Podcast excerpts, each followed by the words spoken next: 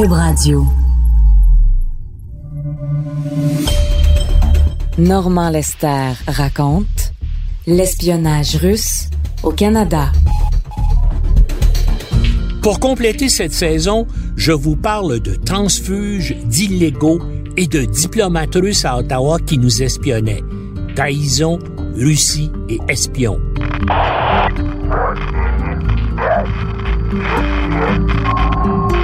Bienvenue dans le monde tortueux et étrange des agents secrets.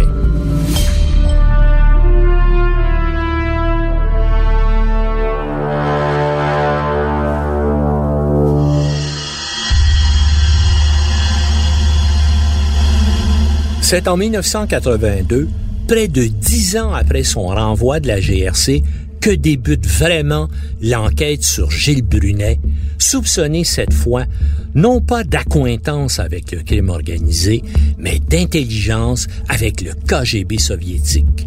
Le tuyau qui a permis de rouvrir l'enquête venait des services secrets britanniques. Nous y reviendrons plus loin.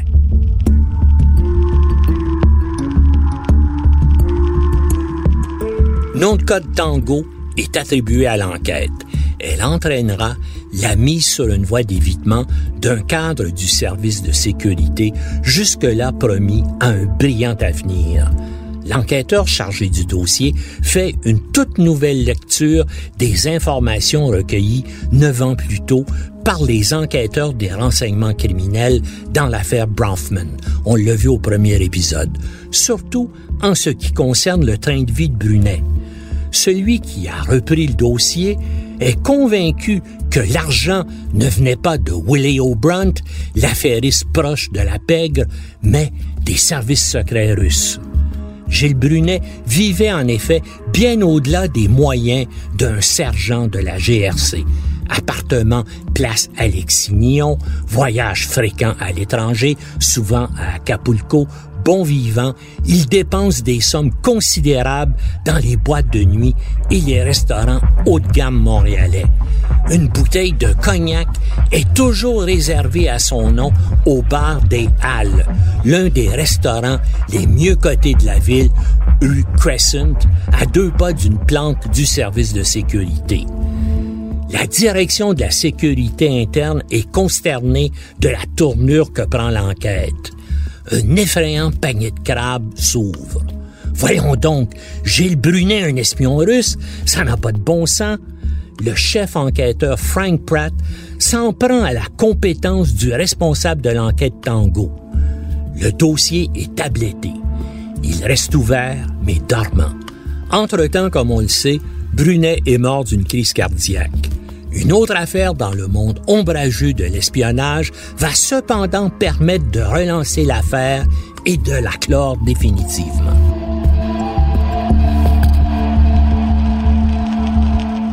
En 1985, Vitaly Yurchenko, un Russe, demande l'asile politique à l'ambassade américaine à Rome.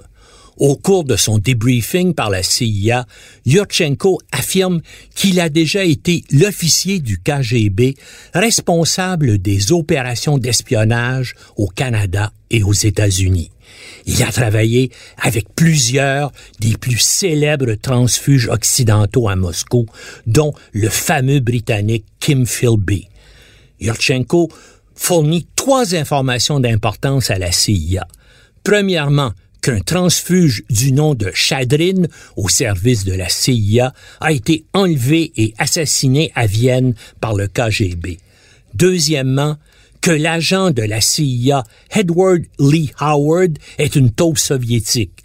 Et, troisièmement, que la GRC a été trahie pendant plus d'une décennie par un de ses meilleurs enquêteurs du contre-espionnage, Gilles Brunet.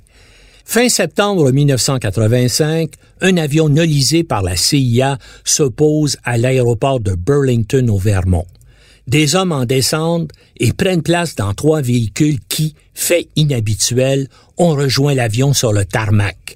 Accompagnés de deux agents de la CIA et d'une escorte canado-américaine lourdement armée, Yurchenko franchit discrètement la frontière canadienne en automobile. Une rencontre avec des agents du SCRS n'est pas la principale raison qui amène le transfuge russe au Canada. De plus en plus déprimé, il veut absolument tenter de convaincre son ancienne maîtresse, Valentina Yereskovski, la femme du consul général du RSS à Montréal, de rester avec lui en Amérique. Valentina est une jolie blonde aux formes généreuses, élégante et distinguée, qui affectionne les lunettes soleil griffées. Pédiatre de formation, elle fait régulièrement du bénévolat au Montreal Children's Hospital.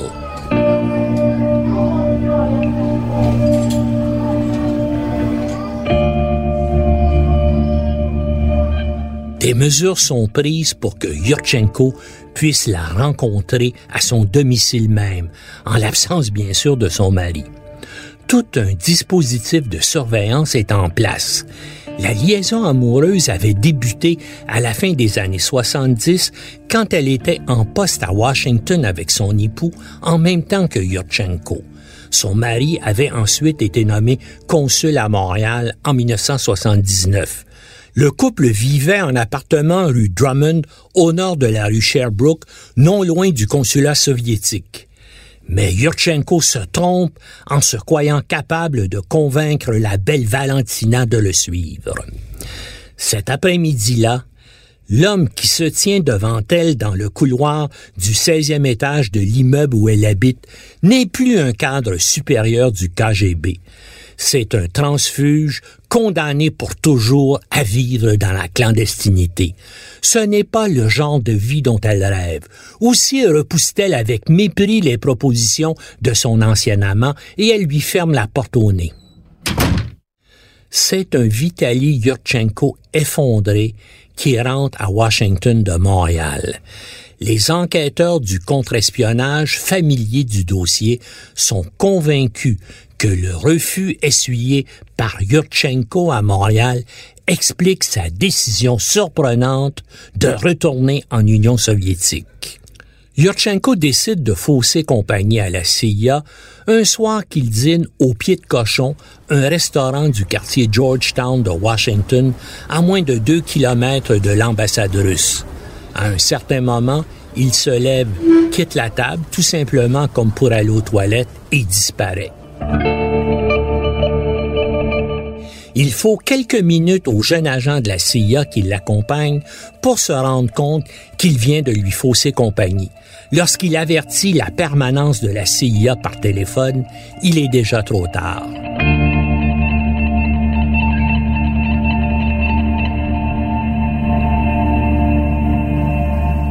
Lundi, le 4 novembre 1985, l'ambassade soviétique convoque une conférence de presse à Washington. Assis entre deux diplomates russes, un Yurchenko, visiblement nerveux, raconte que la CIA l'a enlevé à Rome, transporté inconscient aux États-Unis, où elle l'a détenu puis drogué pour le faire parler. Le lendemain, toujours encadré de diplomates russes, il se présente au département d'État. Quand il réapparaît une heure plus tard, il s'exclame devant les journalistes Ça y est, je rentre à la maison. Le département d'État déclare que si Yurchenko désire à présent retourner en Union soviétique, il est tout à fait libre de le faire le mercredi 6 novembre, il quitte Washington à bord d'un appareil d'aéroflotte à destination de Moscou.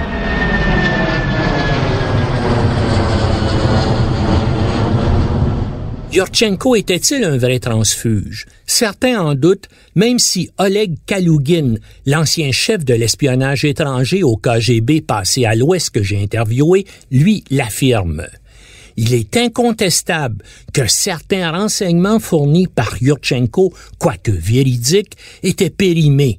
Ainsi, il a livré le nom d'Edward Lee Howard, que la CIA avait déjà congédié, et bien sûr celui de Gilles Brunet, objet de l'enquête Tango depuis 1982, est mort maintenant depuis un an, qui n'était plus dans le contre-espionnage depuis 1973, des types qui n'avaient pas donc de nouvelles très fraîches. Mais si Yurchenko était un authentique transfuge, pourquoi diable est-il retourné à Moscou où ne pouvait l'attendre que l'emprisonnement ou le peloton d'exécution? Sans doute a-t-il rapidement compris que son existence serait misérable aux États-Unis, surtout sans la femme de sa vie. En accusant publiquement les Américains de l'avoir enlevé, sa rentrée au bercail devenait un extraordinaire instrument de propagande pour les Russes ses maîtres n'auraient pas d'autre choix que de lui accorder une sorte d'immunité. Mieux, de faire de son retour un cas type pour inciter d'autres transfuges passés à l'Ouest à rentrer sans crainte dans la patrie du socialisme.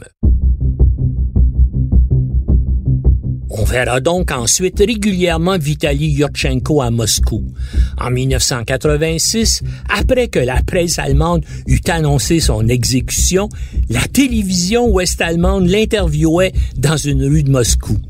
Quelques mois plus tard, il déclarait même au quotidien Moskovskaya Pravda qu'il avait repris ses anciennes fonctions au KGB.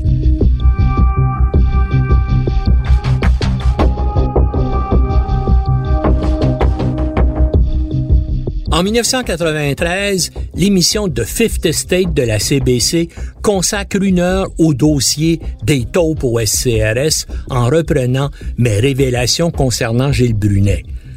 On y voit comment la GRC a ruiné la carrière, le mariage et la vie de Leslie James Bennett. Vous vous en rappelez, on en a parlé dans l'épisode précédent. Cette émission entraînera sa réhabilitation officielle. Au cours du même reportage, The Fifth State présente une entrevue avec le général Oleg Kalougin qui parle d'une taupe au sein de la GRC sans la nommer. Cet homme, dit-il, a travaillé pour le KGB à compter de 1967 et a été payé des centaines de milliers de dollars pour des milliers de pages de renseignements. Il affirme, je cite, Je dirais qu'il s'est révélé une taupe très efficace, une des meilleures sur lesquelles nous pouvions compter dans l'hémisphère occidental. Kalougin se vante encore une fois de s'être servi de cette taupe pour provoquer l'enquête McDonald sur les activités illégales de la GRC au Québec. Il parle manifestement de Gilles Brunet, mais ne mentionne pas son nom. Il révèle aussi que celui qu'il appelle son homme à Montréal, a mis le KGB sur la piste de Nicolas Chadrin, un agent double russe qui travaillait pour les Américains en refilant de fausses informations aux Soviétiques. L'année suivante, en 94, Kalougin revient sur son agent au sein de la GRC dans un livre où il relate ses 32 années de service pour les services secrets russes. Il y affirme que c'est sa taupe canadienne, donc Gilles Brunet, qui a fait échouer en 1975 une tentative de recrutement par la GRC de Vladimir Vetrov, un agent du KGB spécialisé dans le renseignement scientifique en poste à Montréal sous le couvert de conseiller commercial au consulat soviétique.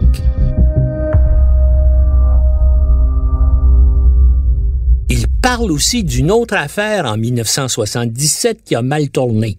Je le cite encore une fois. Pour faire suite à un tuyau de notre taupe au sein du contre-espionnage canadien, nous avons tenté de recruter un autre membre de la GRC à Montréal. Mais à la deuxième rencontre avec la recrue potentielle, la GRC a été alertée par l'homme que nous ciblions et a procédé à l'arrestation de notre agent. À six reprises dans son livre, Kalougin parle de son agent de la GRC en Montréal. Or, à deux occasions, il évoque des affaires qui se sont déroulées après le congédiement de Brunet en décembre 1973. Le KGB continuait donc à recevoir des renseignements ultra secrets sur les opérations du contre-espionnage canadien d'une taupe encore au sein de l'organisation.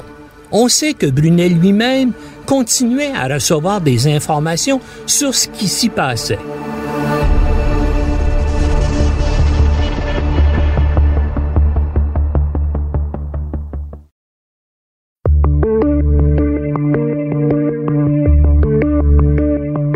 Revenons à Brunet.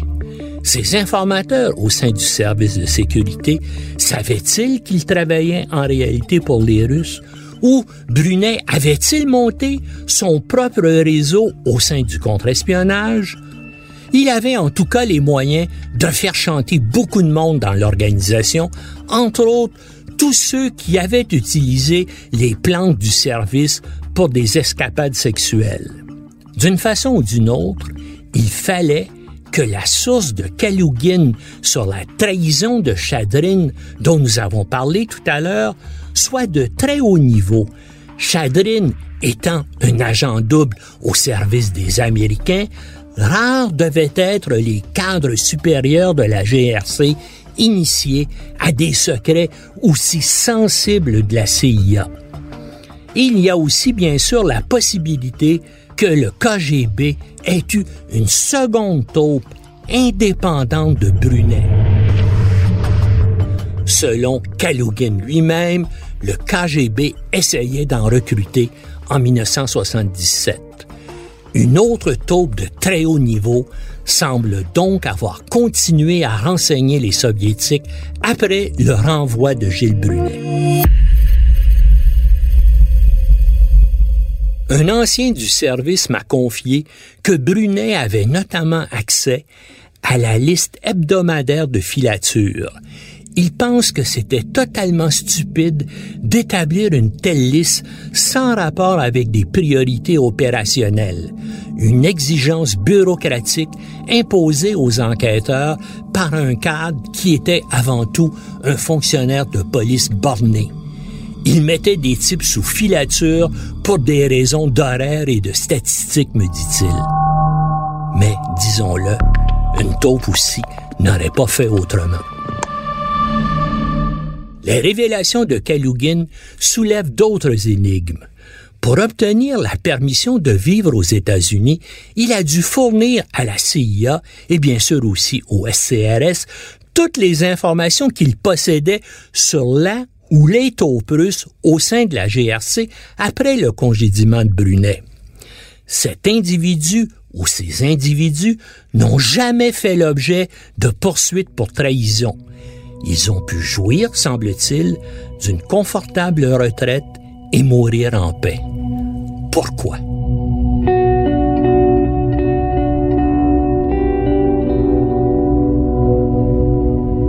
C'est le moment de retracer les grandes lignes de l'itinéraire de trahison de Gilles Brunet qui commence le 18 mai 1968 à Ottawa.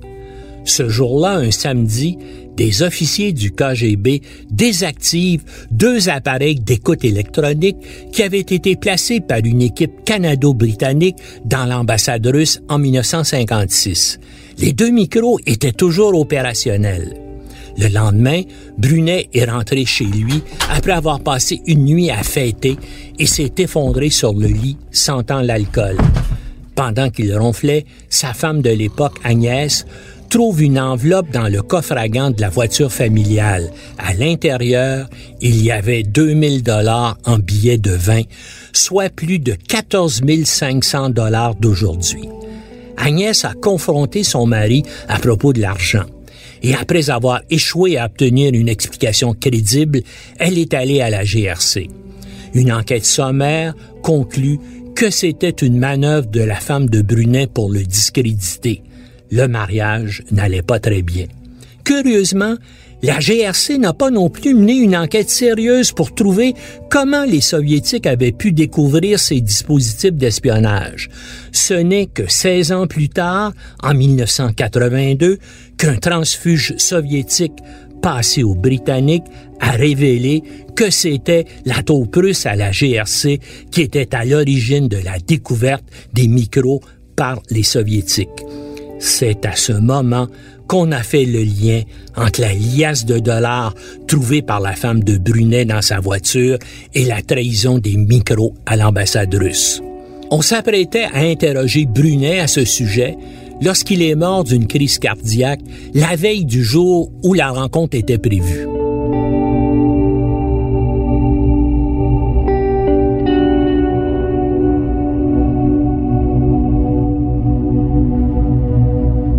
Pendant une décennie, donc, Brunet a vendu aux Russes de nombreux secrets, dont certains, je vous le rappelle, confiés à la GRC par les Américains et les Britanniques, mais aussi des secrets canadiens. Un exemple, les enquêteurs ont découvert que Brunet avait trahi les activités d'espionnage de l'attaché militaire de l'ambassade du Canada à Moscou, provoquant son expulsion d'Union soviétique. On l'a dit, Brunet a été payé plus de 700 000 dollars par les Russes pour ses trahisons, soit l'équivalent de 4 600 000 dollars canadiens d'aujourd'hui. Renvoyé de la GRC en 1973 pour ses liens avec des affairistes proches du crime organisé, comme on l'a vu dans le premier épisode, il a transmis des renseignements aux Russes au moins jusqu'en 1978. Il était extrêmement pénible pour la GRC d'enquêter sur cet homme. Le père de Gilles Brunet, Josaphat Brunet, le premier chef du service de sécurité de la GRC dans les années 50, avait une stature internationale dans le monde de l'espionnage. Il avait obtenu et transmis à Washington et à Londres le texte du fameux discours secret de Khrouchtchev sur les crimes de Staline prononcé en 1956 lors d'un congrès du Parti communiste de l'Union soviétique. Comment mettre en cause la loyauté du fils d'un homme avec une telle réputation d'excellence et de probité?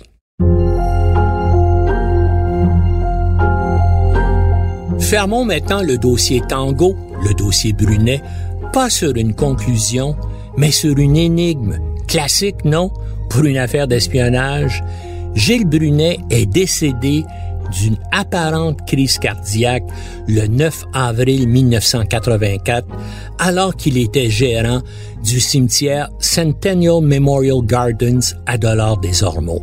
Le lendemain, le SCRS devait le confronter aux preuves accumulées sur ses activités d'espionnage au profit de Moscou. Certains soupçonnent que Brunet a été assassiné par les Russes, mis au courant de ce qui arrivait par une source qu'il possédait toujours au sein des services secrets canadiens. Ils auraient ainsi évité que Brunet, en interrogatoire, révèle le nom des autres membres de la GRC qui avaient continué à fournir des renseignements qu'ils transmettaient aux Russes. J'ai dit apparente crise cardiaque parce que les services secrets russes perfectionnent depuis les années 20 des techniques d'assassinat indétectables. Sur ordre de Lénine, le laboratoire secret NII2 ou Lab X de Moscou a commencé dès 1921 à développer des poisons indécelables pour les services secrets soviétiques et il continue de le faire maintenant pour le KGB. Voici quelques cas. D'abord, un cas avéré ancien celui de l'assassin du KGB Bogdan Straczynski qui a tué deux opposants ukrainiens en Allemagne en 1957 et 1959 à l'aide d'un aérosol qui tirait un jet de gaz toxique de cyanure broyé qui provoquait la mort par arrêt cardiaque sans laisser de traces.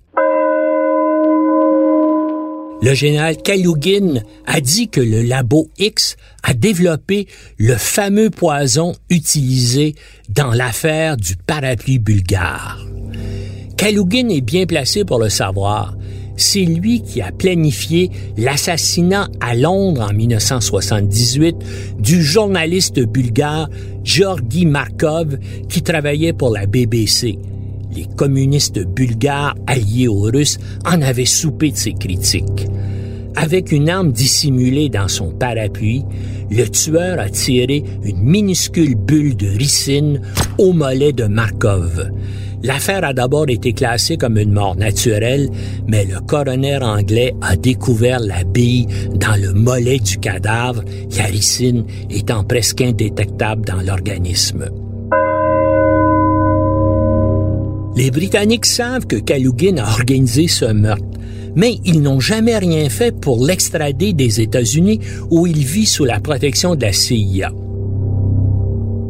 Enfin, il y a aussi un cas beaucoup plus récent de décès suspect d'un arrêt cardiaque, celui d'Oleg Erovinkin, un ancien général du KGB et du FSB, retrouvé mort par son chauffeur sur la banquette arrière de sa Lexus à Moscou en décembre 2016. Il était considéré comme le gardien des secrets du Kremlin.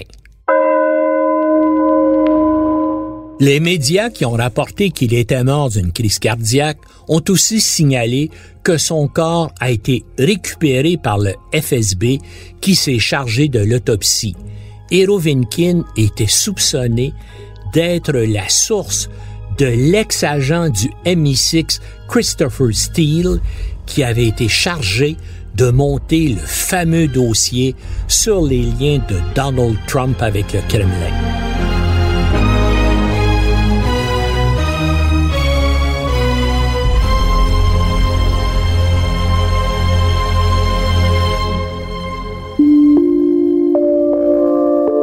Véritable crise cardiaque, poison indétectable, on pourra toujours douter des causes de la mort de Gilles Brunet, à moins bien sûr que quelqu'un un jour ait accès à son dossier dans les archives du KGB et aussi dans celles du SCRS, et encore. Comme le dit une maxime bien connue du monde du renseignement, l'espionnage est un jeu de miroir où finit le reflet, où commence le réel, nul ne le sait.